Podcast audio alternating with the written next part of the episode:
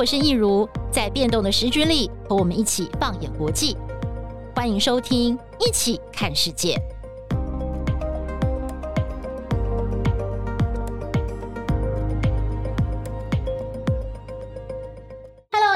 欢迎收听《一起看世界》Podcast，我是易如。今天我们很开心哦，邀请到我们国际新闻中心的副主任佩君姐，佩君姐来到我们节目现场。嗨，佩君姐你好，易如你好，还有各位观众大家好。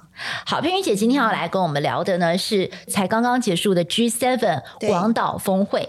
那呃，我们都知道说佩君姐对日本非常的了解，那这次也可以说是日本的这个呃主秀、主场秀的舞台。而且岸田文雄真的是把这次的 G7 办的可以说是有声有色，有非常多的亮点，嗯。所以呢，今天我们也是在利用这个时间，可以请佩云姐好好的跟我们的听众朋友来分析一下这次这个 G7 的看点跟亮点，还有它的成果到底有哪些。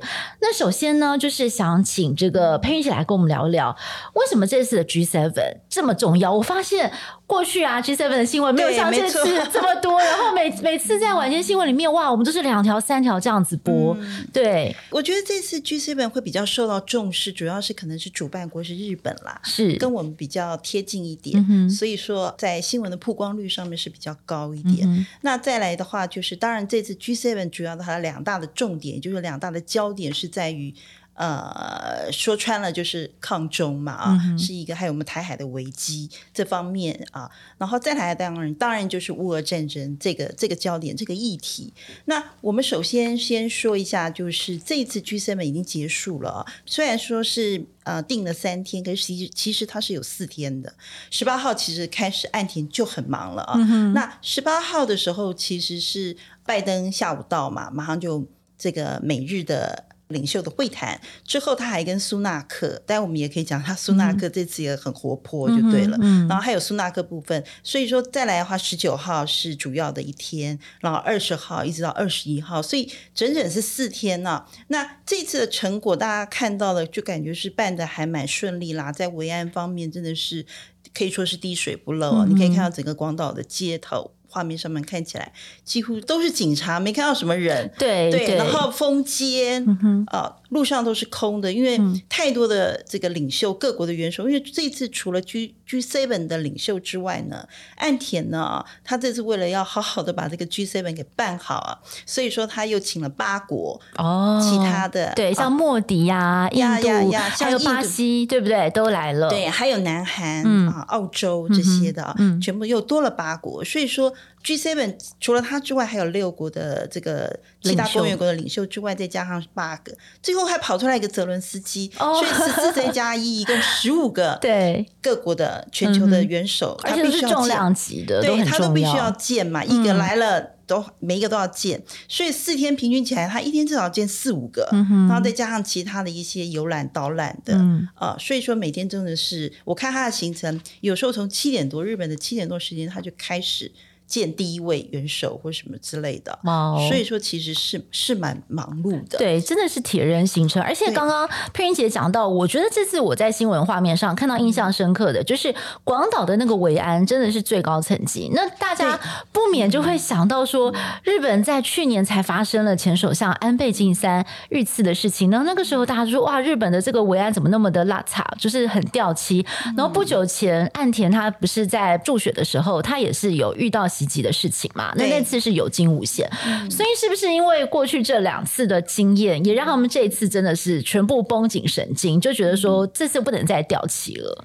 对，当然就是安倍的事情是一个嘛，已经在检讨了，嗯、然后再来，没想到才没多久，岸田有在助选的时候又被遇袭了一次了。对，虽然说那一次的威力没有那么强大啊、呃，他也逃过一劫。嗯、不过当然就维安在 G7 上面这么多。国家的元首来，维安绝对不能够再有疏漏，不能够再有闪失啊！所以说，几乎投下了三万的警察警力，哦、三万哦，三万哦。所以说，广岛那四天有两三万、三万左右的这个警力在那边。是，加上我后来传出来，就泽伦斯基要来，嗯、那泽伦斯基要来，那当然大家就会想，那是怎么办呢？其实他们早就已经准备好了，嗯、因为泽伦斯基要来这事情也有一些秘辛了。嗯嗯，我们大家可以好好来聊一聊。对对对，，OK，嗯，没错。那另外啊，大家想到这个亮点，就是说，哎，为什么这次会选在广岛？因为广岛其实是岸田文雄的故乡，嗯、对不对？对嗯、他虽然是在东京出生的，但是他一直很 proud，他是广岛人，嗯、就是他的这个身份。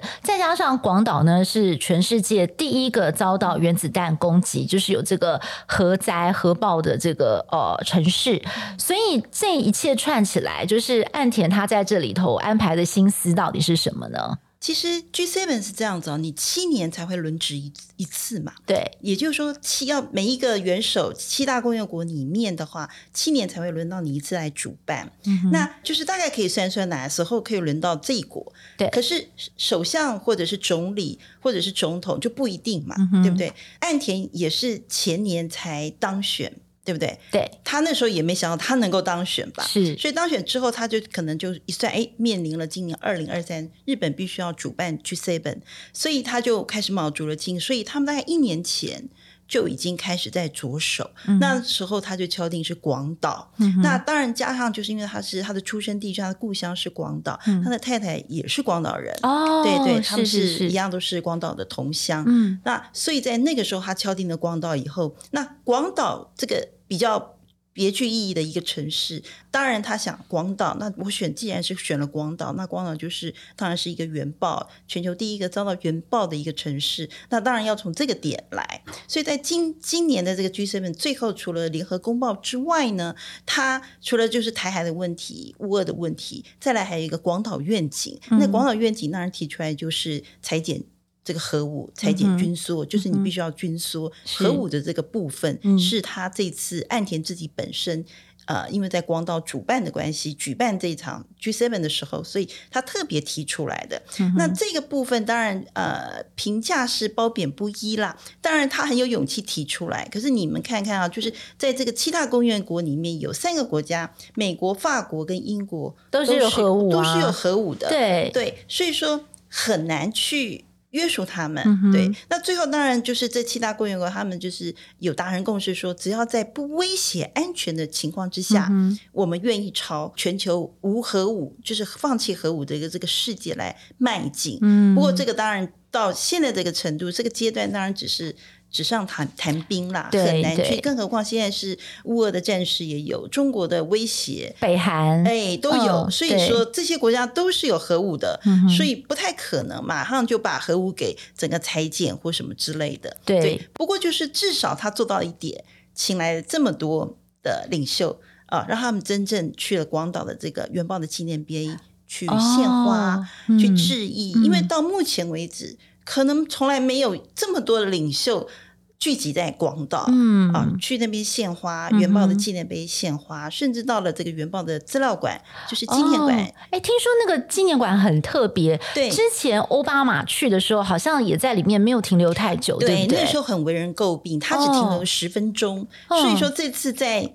这个要举办之前，日本媒体就很关切，该不会又只是停留十分钟嘛？嗯、他说不不不，这次可以有四十分钟，哦，就在里面可以好好的去参观。对对对，然后他们也请来了就是原爆的生还者啊、嗯哼呃，有长期常年就是对这个原爆啊、呃，就是废核的这个地方做做出诉诉求的一些人士呢，有在那个原爆的资料馆里面等待这些元首，各国的元首，嗯、然后有跟听取。他们自己的一些分享他们的经验，对对对、哦、对，所以是，对，所以说岸田至少做到了，就为自己的家乡，然后为这次举办的地点是在广岛，他做出了一些努力了。嗯，至少你让这么多有史以来战后有这么多的领袖，嗯，而且又是美国又是第二位现任的总统，嗯、到那边去献花，然后又让他们在资料馆实际的了解当时广岛被原爆。啊，战后的这种残破不堪，这种非常的呃，令人非常感看到非常的凄惨的那种情景，实际让他们了解一下。那听说各国的元首呢，就是 G7 的元首都有在里面留下了一些字句啦，嗯、就是有有有签名啊，有签名啊，有写一些话这样子。嗯嗯、那泽伦斯基也去了嘛？对对对，二十一号的下午，安婷也陪他再去，然后再献花这样子。嗯，嗯那。这个地方我用泽伦斯基做一个代表好了嘛？泽伦斯基他后来会后就是离开日本、离开广岛之前，他也有开记者会。那那个时候他说呢，他说他开记者会的意思说，他这次来广岛，他也去看了原爆纪念馆的这里面的情况。他说，他说给他很多的勇气跟信心，因为他看到这个原爆的那些照片啊，他就说现在的那个那个时候的广岛，就好像现在的。呃，对，乌克兰就是战区残破的那种残破不堪的情况，是跟乌克兰是一样的。嗯、广岛可以从那样一个废墟当中重生啊、呃，然后整个的重建到现在的光景，所以他相信战后如果停战之后，战后不管是战胜或是战败或者是停战，他相信他有信心可以。也跟广岛一样，把这个乌克兰或者战区乌南、乌东那个部分，把它重新的重建起来。嗯，是对，对。其实这个呃核武的话题，在这次也是备受全球关注。就就是很特别的是，因为选在广岛这个地方办。那我还记得，就是我们在这个新闻播报的过程当中，处理的过程当中，我们也有特别有做一个是拜登他带着他的核足球的那个公事包，嗯、对不对？他那个随身行动，就是说那个包包是不可以离开美国元首的，所以他就是跟着他，哎。我我到了日本，我到广岛开会，这个核武的发动的这个机动的装置要跟着我，然后大家就会觉得说，哎，那个画面就是有点讽刺呃，不免会去讨论到，就是说当初美国为什么选择要去丢两颗原子弹去终结二战，就是要逼迫日本投降。所以我后来在昨天呢、我又再回去找了，就是 BBC 呀、呃，他之前有拍了一个纪录片，就是在讲这个广岛原爆的事情。那那个纪录片其实它的调性是很重。性的，就是说，他不是说，哎，我是支持美国的立场还是日本的立场？但是呢，他整理出其实有两派说法，就是对于说，当时美国为什么选择要用这个呃杀伤力这么强大的一个武器去结束这场战争？那从日本的这个受难者、幸存者的角度，就在这个纪录片当中提出质疑，说日本那时候其实已经是一个快要撑不下去的国家了，大家眼看他的战败跟投降都是指日可待的，为什么要在一个他已经怎么就是？呃呃，已经已经看得出来，他已经撑不下去情况之下，还要用一个震慑力这么强的一个方式去结束战争，这个是日本方面的提出的质疑。但是美国方面的说法呢，确实会认为说，那个时候杜鲁门总统已经给了日本三天的时间，就是说我在投这个原子弹之前，其实我是有给你警告的，我说，呃，请你们无条件投降，立刻放下你们的武器，不要再对抗了，呃，否则日本本土将会遭到前所未有强烈的袭击。而且最让呃美国到后来也是有点耿耿于怀，就是他们没有办法接受日本那样子的一个说法，是说第一颗原子弹投下去之后，在广岛其实就死了很多人，那个非常大的威力，就是第一时间投下去，根据统计是七万人当场死亡，后来十天又有三万人不幸就是因为受伤啊什么什么喝到那个辐射雨等等，那接下来这数十年的时间，更有很多人是因为病变的关系，所以呃我昨天看的那个数据，好像至少有三十万。左右的人是前前后后这几十年的这么漫长的时间，是因为这个原爆很不幸就离开了，就离开人世这样。那所以美国就会觉得说，呃，你已经看到第一颗原子弹震震撼力这么强了，那为什么那时候你们还不投降，还要等着我们去投第二颗？所以就觉得说。日本政府是不是也应该要负起这个责任？你为什么没有把苍生百姓的生命为念？你还是要坚持不投降、抵抗？所以这个就是一直是一个争论的话题啦。那到现在。对，对，没错。我先先讲刚刚的核足球的部分了。嗯，嗯，那核足球那个我们新闻有做嘛？对对对。那当然，这个美国总统只要是出访或者是到别的地方去，核足球就会一直跟着他。对，你就可以看到两位这个军方的，呃，好像每次都是一个位女士，对，然后在一个女的女兵啊，然后在一个男士，嗯、就是他们会交换，嗯、他们是要 take turn 的，因为那个蛮重的。对，那。他们就是还是带着那个去了，进入了广岛嘛。当时就有一些就是原爆的相关的家属啦，他们就有有人就说他们带来，那意思就是说美国必须一定要带那个东西。嗯、可是他们说至少不要给我带进这个原爆纪念碑。对，你带来广岛那是无、嗯、没有办法。嗯、可是至少那个组合球不要带进。这个原爆资料馆，或者是这个原爆的纪念和平公园里面，嗯、他说带进去那这太对广岛人太侮辱了，对啊，所以家属有这样的一个、嗯、一个回应。嗯，那在刚刚就是说有关于这个原爆，嗯，为什么当初美国要投这个在广岛投下那一颗原子弹？嗯，那那个时候其实应该是美国。呃，就是题外话了。嗯他可能因为那个时候是研发有成了嘛？对对对，再试验一下的这个程度可能也有。对对，这个纪录片有讲到这个观点。对对对，美国是想要嗯，就是试试看，测试一下，测试一下。那当然，这个也不是说他只是为了测试就去投那个，的确是那一颗下去，美国的评估应该是日本应该就会就会投降，就会投降，会终结它。嗯，对，这个是美国的想法。那美国到至今，他比如说他虽然两个总统现任总统都已经去了这个。呃，广岛的核爆的这个纪念碑去致意、去献花，可是他们从来不会发表谈话。对，这是美国的惯例，他们的呃政策。我不我不道歉，我也不发表任何谈话，因为毕竟造成了那么多的死伤是事实。是。不过，在美国的立场来看，没有我的那个原子弹，没有办法终结二战。对，是那个原子弹终结了二战，也迫使日本。就是那个时候的帝国主义能够投降，这个是美国他们认为是他们的任务，嗯、他们达成的这个任务、嗯、是他们的呃做到的就对了。嗯、那日本人的立场当然是他们死伤的是他们啦。那那个时候我觉得要怪的是当时的日本主义，嗯、就是帝国主义、嗯、啊，还有当时的日皇，他们对于这种神话的这个呃崇拜跟迷信，对，对那个方面，嗯、那。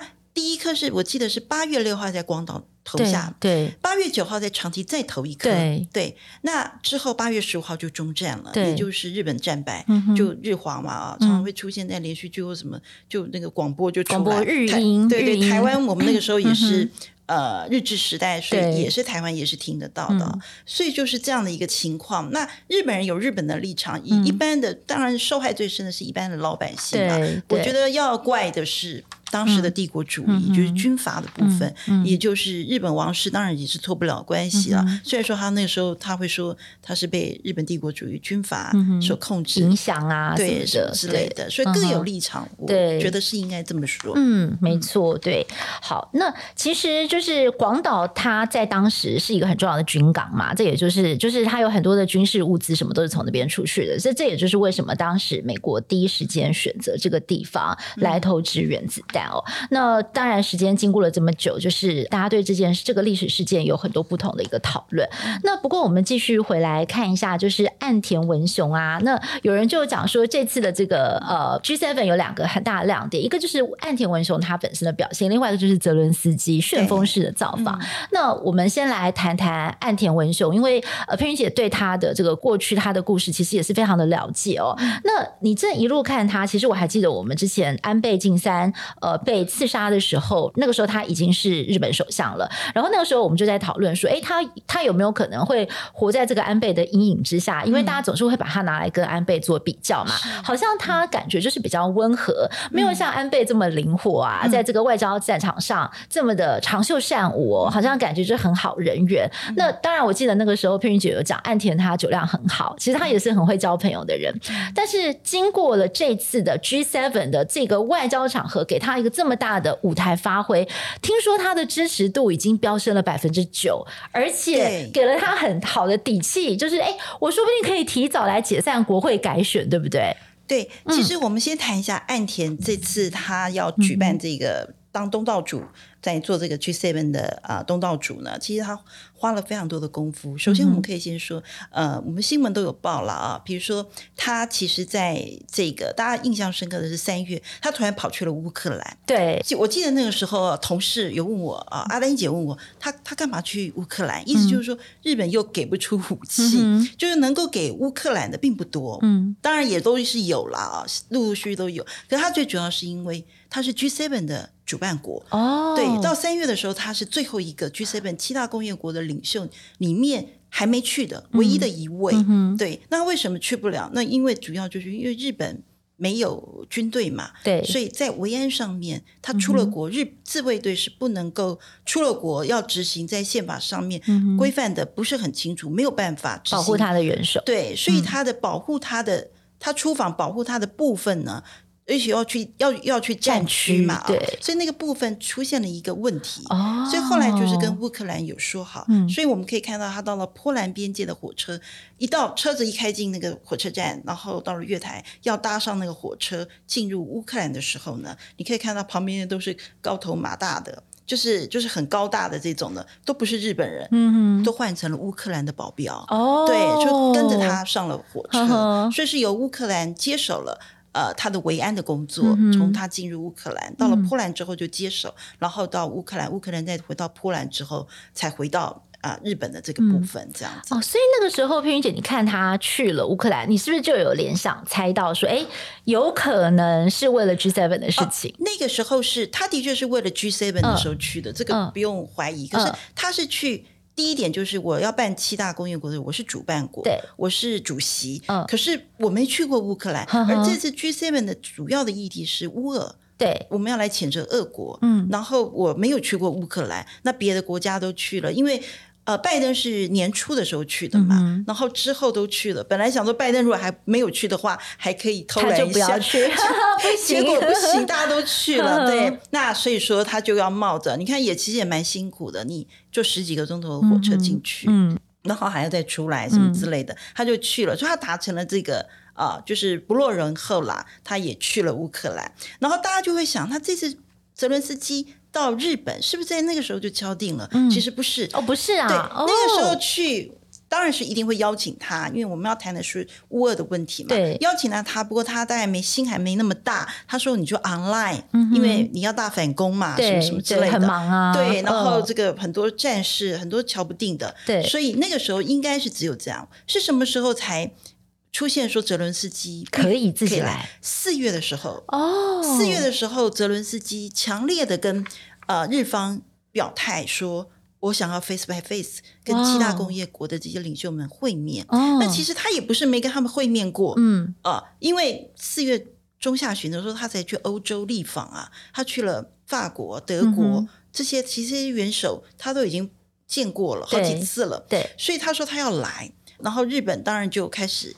就是秘密的开始在进行了，嗯、所以其实日本是早就知道他要来，然后也让他来。可是他要来的时候，交通工具怎么办？嗯，怎么把他送来？对，因为他一定要到波兰，他才能搭飞机。是，他在乌克兰国国内境内是没有办法搭飞机的，所以到了波兰，后来就是听说是在五月十八号的时候，他再次的问了法国。哦，他好像跟马克宏借飞机，对不对？对，他在五月十八号的时候，在那个之前啦，哦，之前可能他四月份不是有见去法国呃访问的时候，他见了马克宏，嗯、然后他大概那个时候就有提说他想要去，可是对于交通工具还没有做一个呃处理，嗯、然后之后五月份的时候，他又再问了法国，嗯、马克宏非常的爽快就说 OK 呀、啊，可以啊，嗯、我借你，我用我们的呃空军的、嗯、呃弄一台就是空巴。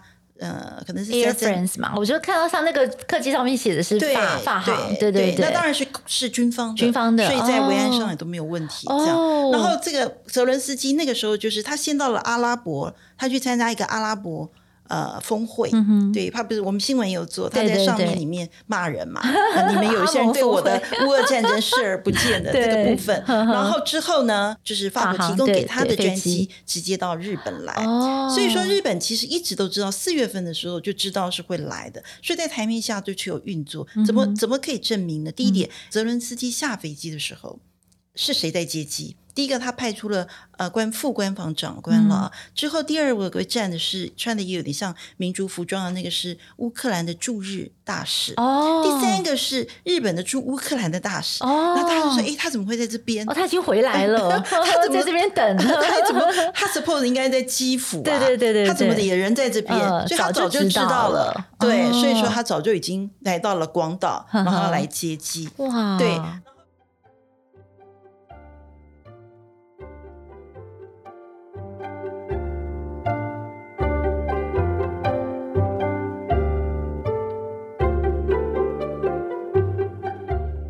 为什么泽连斯基突然四月的时候说要来？对，为什么？那当然，第一个就是 F 十六。哦，他为了要要那个 F 十六战机，对，也不是，其实他要 F 十六已经要很久了，就因为要不到，对，对，要不到。嗯、那可能在四月下旬的时候出现了曙光啊，美方大概就松口。嗯、其实那时候我们新闻也有做，有有对，对，那其实就是已经美国不会直接给你，嗯，别国盟国有，嗯、同盟国有也有 F 十六啊、嗯，由他们给你，嗯，然后我们来训练你的 pilot，你的飞行员之类的。那可能美方已经有点松口，嗯，泽伦斯基就是要来加码确定、嗯，可是其实他来之前，抵达广岛之前，其实已经已经确定了、哦，他只是要来让拜登在跟他会谈的时候，有拜登的嘴巴。亲口的证实、嗯、announce，嗯，我我我我们愿意了，开绿灯给你，嗯、是是是，对。那 F 十六是一个重点，嗯，再来的话，当然就是呃，他也希望来这边，就是在军援上面，那当场拜登又在送出他也是军援他。好，嗯、呃，大概三亿还是四亿的美美金吧、嗯，对，左右也是当场也是 announce 再给你军援、嗯，对、嗯，然后再来的话，当然他是希望广岛，当然也是一个也是一个重点了，对，他希望能够来 G7 看一看这样子，那刚好如果飞机借到了可以了、嗯，他当然就来了，嗯、所以这这一次的话，泽伦斯基可以说是也蛮。风光的哈，对，对，大他很说他在日本广岛，大家都叫啊，泽伦斯基什么之类的。对对对，他可能去北别国还没有这么大的 这么大的旋风。嗯、对、嗯，那所以说，其实十八号的时候，日媒就已经开始在传泽伦斯基可能会来哦。嗯、那十九号的中午的时候，午间我们有有一个搞头，赶快临时加，嗯，因为十九号的上午的话，呃，像 Financial 就是金融时报，就是欧美的媒体突然都。好几家全部都爆了，嗯、所以说其实十八号的时候，呃，日本政府就放消息给日媒了，说、哦、有这件事哦，不是，就是很不是正式的去泄露啊，就是经由先让媒体在那有听到风声啊，对对对，开始去追，然后日媒就开始有人就开始去守机场，对，因为不晓得哪天要到，对，日本政府也没有正式的宣布嘛，嗯、那后来十九号欧美的媒体就开始写了，嗯、所以中午的时候 NHK。他的那个语气，NHK 一报就代表是真 official 对，他也没有说一定来，不过他的那个语气就已经是他要来，嗯、因为他报完这个后，他就开始讲泽伦斯基了、哦，已经好几条了，所以说他就已经准备好了，对、哦，所以说一直到二十号的早上、嗯，日本政府才正式宣布泽伦斯基要来，嗯。嗯可是也没说他几点来，对，怎么来都没有，哦、所以二十号的时候，所有的媒体都在等啊，对，都跑去广岛机场等，然后就在看那个航空那个飞机图，嗯、就像当时那个佩洛西要来台湾台湾的时候，大家都在猜，听说是法国专机，那、从阿拉伯的这个地方就是起飞，的大概是哪一家？嗯、大家都在看看那个航空图，嗯、然后再看到了啊啊往广岛方向了，那就这一家，嗯、可是都没有办法。拍嘛，大家拍的都都有点哩哩啦啦，因为没有开放让媒体进入机场，对。对，都在外围围栏的外围，哦，所以拍到的。后来可能是日本政府有个正面的一个 shot，嗯、可能是日本政府释出、嗯、提供的画面，对。哦，真的是保密到家，因为那时候大家还在猜说他有没有可能是搭美国的军机啊，或者是对对对对，都有好多风声。后来苏利文国务院的苏利文他有说不，他不是搭我们美国的军机，嗯、可他也没说，哎呀，他其实他们都知道他搭的是法国。对，但就是不讲。对，哇，那个时候也是的确，我们收到的也是呃美国的。军机，不然就是法国的军机，有这两个，对对，有有这两个资讯啊，这个有这两个讯息的来源就是是。其实啊，我觉得泽伦斯基这次除了就是要到 F 十六，然后他在那个跟 G 大 G seven 的领袖们站在一起，哇，那个照片格外的具有意义。然后他也去广岛纪念碑献花等等的，就是他这次掀起一个旋风。而且大家还注意到说，可能也是因为泽伦斯基要来，所以 G seven 他们有一个什么呃要发的 announcement 协议就提前发了。对，对，就是怕说，哎，他来了以后，大家可能目光全部都在泽伦斯基的身上，就不太会去关心说，哎、嗯，他们这次 agreement 还有协议的这个结论到底是什么？对，嗯，其实我补充一点啦，其实泽伦斯基他除了为了 F 十六还有一些军援之外呢，对，他还有重点，因为这次他邀请岸田邀请了其他八个国家嘛，对，就是招待他们，嗯、所以这次日本花了不少钱，对，所有的 hotel 就是旅馆费，嗯。嗯维安费、维安啦，这些、嗯、比如说这些，还有这些餐费什么的，所有的，所以花了不少钱。那他的还有一个目的，他是要来见莫迪吗？对，他要来见印度的莫迪，还要见巴西的鲁拉。对、嗯，因为这两个国家、嗯，呃，算是南美洲，巴西算是南美洲嘛。嗯、因为印度现在是人口最多，全球人口最多的国家。那这两个国家一直都很中立，对，都没表态，都没有表态，也没有谴责俄国、嗯。那这两个国家的话。巴西以前在波索纳洛的时候，他是亲美，嗯、那个时候还比较没有问题。嗯、可是鲁拉是比较左派的，嗯、所以他就跟中国、跟俄国是比较一阵一个阵线的。是那印度是因为呃没有办法，嗯、因为它的能源、嗯、它的军备。都是来自于俄国比较多，嗯，嗯，所以说没有办法跟俄国撕破脸。对，那他这一回泽伦斯基来，那当然岸田也知道他的目的，所以其实，在二十号的下午见过七大工业国的领袖完之后，他也有安排他跟巴西、跟这个印度这个莫迪跟鲁拉见面，嗯、都有给他安排。会议室啊，有有有这个场子。我看他有见到莫迪，但没见到鲁拉，这怎么回事？对，他有见到莫迪，那莫迪也试出了善意，他说只要我。或者是我们印度，我们能够做的，我们会帮。嗯、就他没有把话说死，对对对，他有释出善意了啊。嗯、那那个岸田还故意把那个所有八个国家的招待来的八个国家跟 G7 一起共同的会议呢，他故意把那个泽伦斯基的位置啊放在。莫迪的旁边。哦，好有心思哦。然后另外一边是那个尹锡悦，尹锡悦比较没有问题，因为前阵子泽伦斯基的太太太太才去过了韩国，对对，韩国是反正是这个美国这个阵线是没有问题，虽然他他也没有呃很公开的表态，或者是去了这个呃乌克兰啦、基辅了啊，不过。韩国是没有问题的。那现在就是莫迪他有事出善意，嗯、那这个地方他有一点点成果。然后可是就是巴西，对，他有安排他，可是没有出现，两个人没有会谈成功。对，然后鲁拉自己开记者会的时候还很不高兴的说：“哦，是泽伦斯基迟到了。”鲁拉的说法是他迟到，嗯，是说泽伦斯基迟到，所以他跑去了跟越南的总统，嗯、呃，先去会谈，所以回来之后就没时间，所以就没有办法。嗯、可是。泽伦斯基可能也有到现场，就没有见到鲁拉。嗯、就后来泽伦斯基在回去的回程的时候，之前有开记者会，那他说呢，呃，记者就问他说：“哎，那你这个卢拉好像放你鸽子哦，没有见，嗯、你们没有谈成，没有见到面。”那泽伦斯基是开玩笑啦，嗯、他那个时候当然就是先要冷。冷处理一下啊，他就说啊，他没有见到我，他是他的损失哦，啊、是他的损失啦，他就这样讲讲了，大家就笑，哄堂一笑，就把他给盖过了，掉了。就没想到隔天，也就是昨天的早上，鲁拉在广岛市开了记者会，他就讲了说，人家就又问他，你怎么没有到呢？没有跟这个是不愿意见嘛？那鲁拉的意思说，意思说他有去啊，是。泽伦斯基迟到了，嗯，对，他除了讲这个之外呢，那他在那个记者会他还说，他说 G7 乌俄的问题不应该是 G7 这里来谈，来来谈，他觉得是应该是联合国来处理，嗯嗯，哦，那这个就很耐人寻味。联合国有两个 常常任理事国，对对对，俄国跟中国嘛，这两个一头就都什么事都不用谈了嘛，对不对？那这一点，还有再来，他有有丢出一个。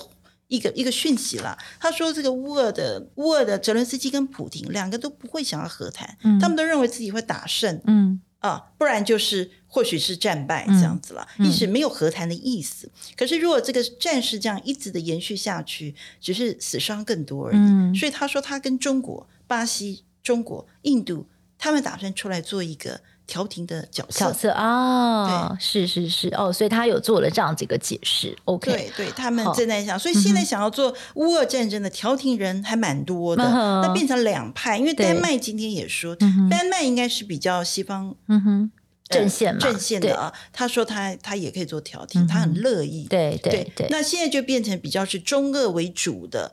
呃，比如说印度、巴西、中国，他不敢讲俄国了，因为他是是当事人嘛，当事国对对当事国，所以说就是呃，中国、印度跟巴西，好，当然这个地方他们要来做一个调停的角色，他们说他们也很愿意，希望能够进行和谈。嗯，对，是是是，OK。所以其实刚刚呃，我们在聊泽伦斯基这一段，也看得出。岸田用力跟用心之深哦，他真的是卯足了全力的在办这一场 G7，所以呃，佩君姐要不要也可以跟我们的呃听众朋友分析一下，你经过了这场 G7 之后，对他的印象有没有什么样的不一样？Okay, 有，我对岸田呃，我我有对他另眼相待了。岸田的话，其实我觉得他是蛮努力的啦。嗯、那益如也可能会想说，他是不是？安倍的接班人，对对对，我觉得他搞不好会青出于蓝哦，真的，对，为什么呢？因为有一些日美啊，他说岸田的运气比较好，嗯，对，不像安倍可能运气差了一点啊，对。那岸田虽然你看他，人家也要暗杀他，他也躲过了啊，对，所以说这个可能他运气好一点。再来的话，我们可以看到，就是岸田做的努力，除了去了乌克兰之外，他上了，他登上了《Time》哦，《Time Magazine》的那个封面人物，对，不管他是用了什么方式登上。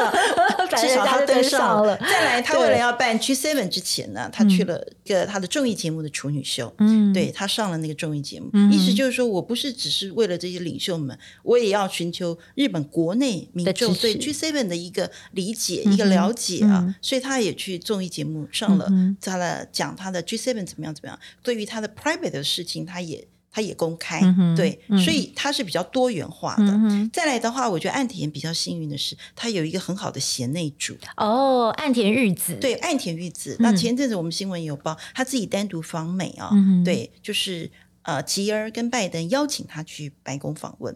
那主要就是贤内助呢，也就是岸田玉子呢，是在日本的第一夫人里面是比较。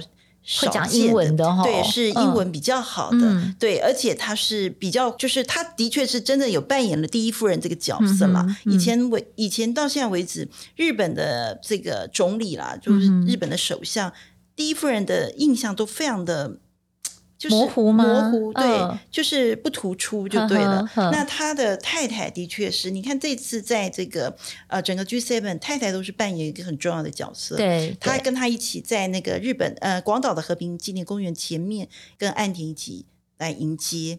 然后您可以看到，这个太太已经有一个就是很重要的地位。比如说他去访美，你看他们也很厉害，他让太太先去访美，单独去，先把吉尔给。搞定了，嗯、对，嗯、所以你们看他拜登跟吉尔一来啊，吉儿就跟这个啊安田玉子呃脸脸贴脸的，哦，就是很 close 啊，我们是好朋友，已经熟了，对对对，这种的。哦、然后除了这个吉尔很熟以外，这几个月因为日韩两国的交往就就是访问也非常的频繁，嗯、所以这个。安田玉子跟这个金建熙，就是尹锡月的太太，也变得很熟了。哦、对，在 G7，因为尹锡月也带了太太一起来嘛，嗯嗯、所以就变成就是他的另一半也可以帮他助攻。嗯，对，这是岸田可能呃对他一个 plus 的地方了。对对。那再来岸田的话，我说他很努力，就是说。他英文也 OK，嗯，所以说你看到他很多 G7 的场子旁边几乎是没有翻译的。对对，对，所以说，比如说他要带他们去招待他们去呃这个严严岛神社，也就是宫岛，嗯哼啊、呃、参观的时候，嗯、吃饭的时候啊、呃，全部都是他自己在那边呃，就是跟大家 social 聊天啊，对对对对，哦、所以就很累的。对你你还要演讲，还要什么的，呃，这样然后还要。开这些就是领袖的一些 meeting，双边会谈，就还要做这些，还要招待，要当主人啊。对对对，所以说其实岸田是，嗯，我觉得他是蛮蛮蛮，他的他是想要在历史留名，有可能，嗯，他是真的要做安倍的接班人，也有可能，对，那或是他有更大的企图心，企图心也有可能。不过 so far 他的确支持律师，呃，不是 G7，在 G7 之前他的支持率从。乌克兰回来之后，支持率就已经有上升了。Oh, 所以根据日本电视台的民调来显示呢，嗯嗯、他现在他的 leadership 上面的民调上面是百分之五十三。嗯，对，哇所以说是已经超过了。那，那大家会，大家就在野党就是说，哇，你 G7 办的不错，嗯，支持率也上升，是不是要解散国会？嗯，就他昨天的回答是没有，他哦没有这件事，对，没有我不会解散国会，嗯、还不是那个时候。嗯、对，因为那个他有那个日程，因为明年的秋天才是。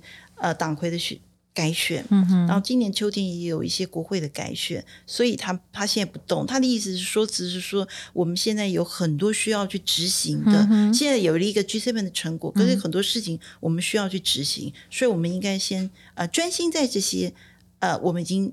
提出来的一些政策执行上面，我们要先完成。嗯，因为主要是他可能想要跟习近平见面哦、呃，因为呃，防长好像要见面的样子，嗯、正在安排。嗯、对对对。哎，其实这个就顺着来讲一下，这次 G seven 有个很重要的结论，就是我们也听到拜登的演讲，不寻求跟中国完全的脱钩，对，不对？嗯，嗯对，这是一个转向吗？给人的感觉，看大家怎么去解读它。嗯、因为其实这次。我觉得乌俄的部分反而没那么多，对，倒是两岸、嗯、台海已经。几乎 G7 的领袖，每一个领袖都有提到这件事情。啊，岸田就是在会前、会后，在会中不断的一直提，嗯、提什么呢？就关于台海方面啊，就是绝对不能容许、嗯、呃单方面、片面用武力来改变现状。是，那这个事情可以其实可以适用在台海危机上面之外呢。嗯、乌俄战争其实也是啊，是对，还有南海、东海，嗯、虽然还不到武力，嗯、可是实际上中国大陆已经就是在。做一些改变嘛啊，企图在改变当地的一些现状，所以这个事情其实不是只有适用在台海。那再来的话，拜登的记者会上面，当然我们昨天也有做，嗯、那他的意思就是说，当然了，呃，他也是在重申。然后德国的总理肖兹也是重申，我们不喜欢武力，我们希望维持现状。嗯嗯、然后苏纳克当然讲的比较严厉一点，嗯、他说中国就是对内很。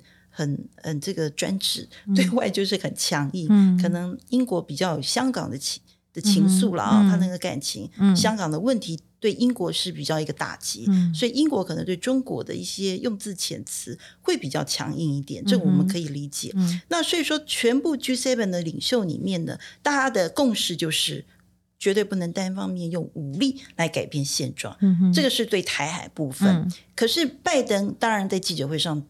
记者当然会比较加码去问他，嗯、那台海真的发生的战事你怎么办？嗯、他说我，嗯，美国跟同盟国会有有回应，会有回应。嗯、那回应是什么？嗯，对，当然 detail 没有说，这个我们可能我们自己台湾人是会比较关心的。对对对，你的回应是怎么样？嗯、不过 so far 我们可以看到。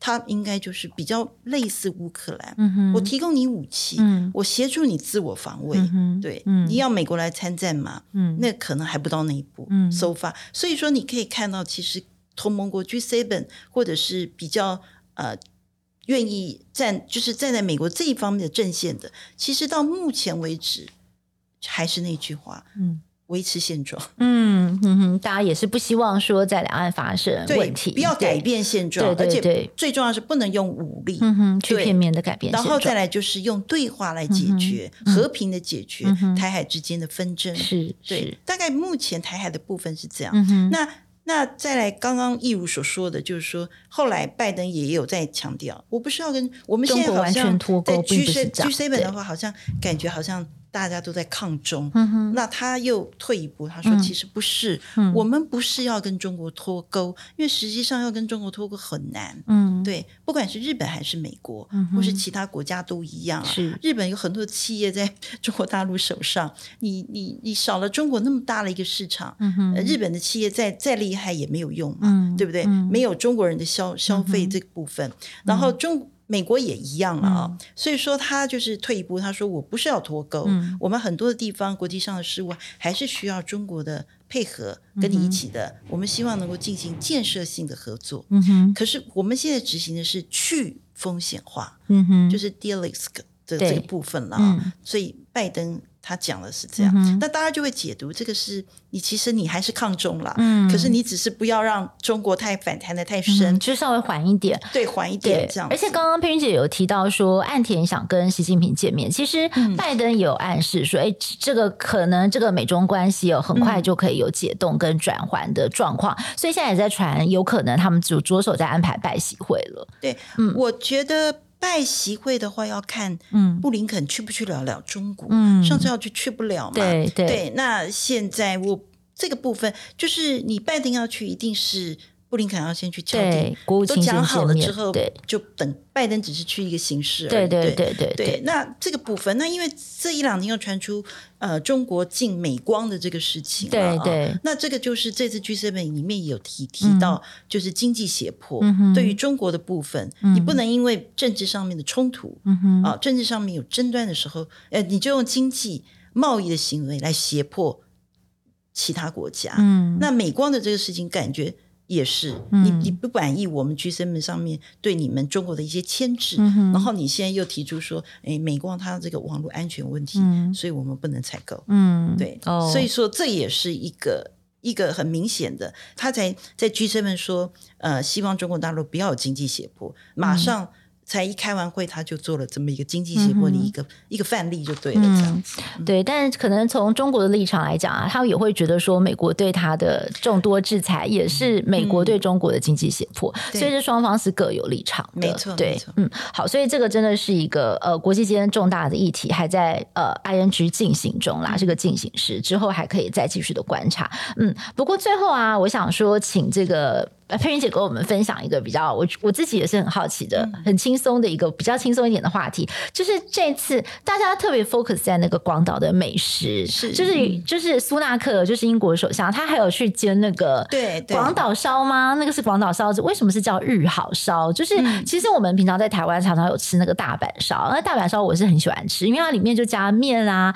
蛋，然后面粉、青青菜、高丽菜，嗯、然后上面再打一个蛋，然后再撒一些海苔。对对，那那个这个有什么样的典故吗？其实它全部都叫玉好烧。哦、嗯，如果你要写成汉字的话，哦、那是它叫做哦那个 okonomiyaki、嗯。那 okonomi 的意思就是喜欢 favorite。嗯。对，所以也有人翻成好吃烧。哦，不晓得你们网络上面有看到玉好烧，其实就是玉好烧。嗯，那有人讲大阪烧、广岛烧，对，那其实玉好烧可能是在关西那地方是比较多，嗯，所以很多人因为我们可能台湾人比较常去大阪嘛，所以去了大阪关西的地方都会吃这个玉好烧，嗯，对，那也就是这个铁板。台湾也有些店有嘛，铁板其实就是面粉嘛，上面高丽菜，嗯、然后现在比较富裕，所以有加肉啦，嗯、然后其他的什么呃山山药泥啦什么的，嗯、然后在铁板上面把它煎。嗯、大阪，所以玉玉好烧是总称。哦，那大其实大阪烧就是玉好烧。呵呵那因为呃它是在大阪比较多，所以就有人就说是大阪烧。嗯、那大阪的玉好烧的做法就是。呃，面粉弄上去，那我刚刚讲高丽菜嘛，嗯、然后比如说可能你就是海苔什么，然后肉你也可以放海鲜什么的，煎一煎，然后一一个好像是一个饼这样子之类的啊，啊、这个类的，这是大阪烧。那大家就是这次因为 G7 的关系，他强打广岛烧。嗯，那广岛烧跟大阪烧有什什么不一样呢？嗯，不一样，多了蛋跟面。